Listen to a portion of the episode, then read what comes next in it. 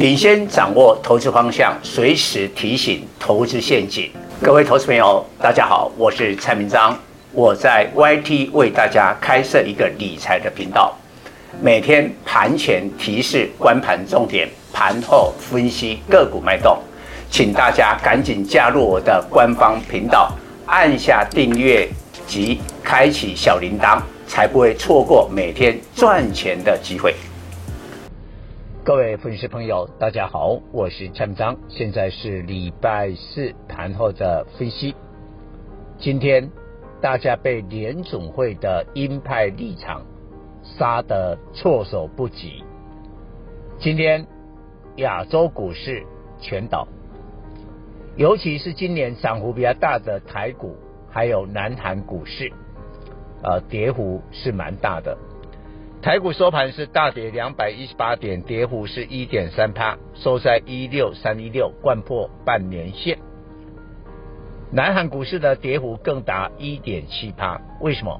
都受到美国科技股的影响。在联总会相当强烈的鹰派立场，主要是两个部分：今年底前可能还会再升息一次，明年的话呢，降息的次数。会比预期中少了一半，所以在美国的科技股纳斯达克昨天跌一点五趴领跌之下，台股今天的大跌应该就是连锁的反应。但我认为这个礼拜到今天才四天，每天都跌，那这个礼拜已经跌掉了六百点，所以呢，我觉得马上就会出现。支撑了，但是我看明天礼拜五不排除还要测试前低八月十七号一六二六四这个低点，啊，跟今天的收盘大致上还有五十点的五六十点的空间。那因为这个盘势呢，我们稍微多讲一下大盘。我认为哈，今天是恐慌。但是很快的，大家会恢复理智。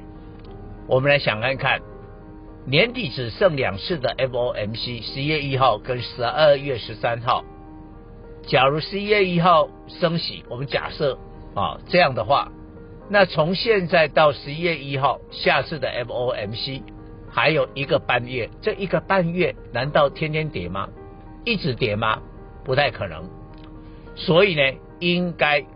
有人会在一个半月的时间寻求一个机会，那当然会找一些，比如这个跌深的股票，或者找更好的股票，就是下一季，在第四季呢，基本面比较好的，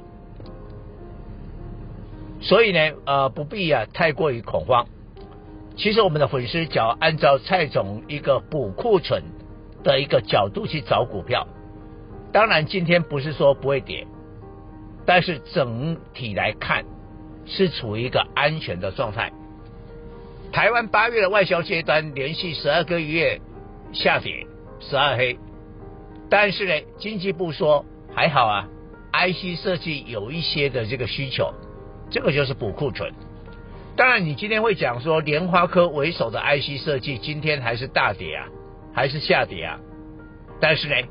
因为他们的姿态比较高，我就以莲花科来讲，你不要看莲花科哦，今天跌十三块，收在七十六，它还没有跌破所谓的十日线呢，它还没有跌破哎，就跟 AI 的广达、技嘉、纬创不一样啊，纬创从最高点跌了四十趴，跟季线的互乖离达到十五趴，今天反弹呢、啊，但是呢，广达的话呢？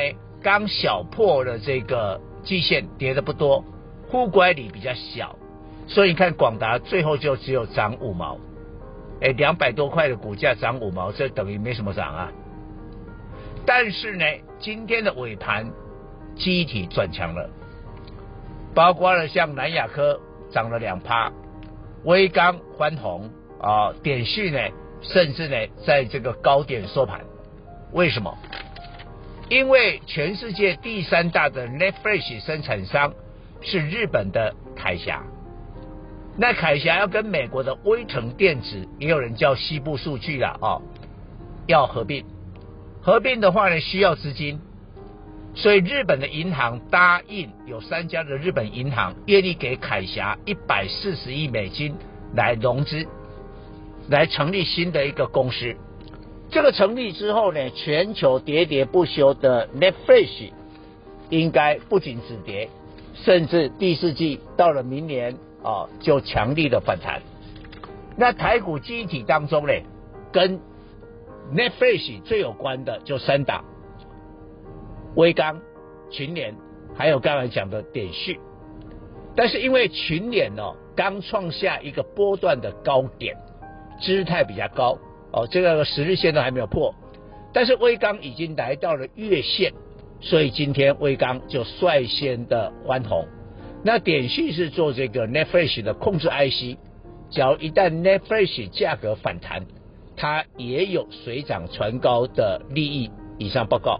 本公司与所推荐分析之个别有价证券无不当之财务利益关系。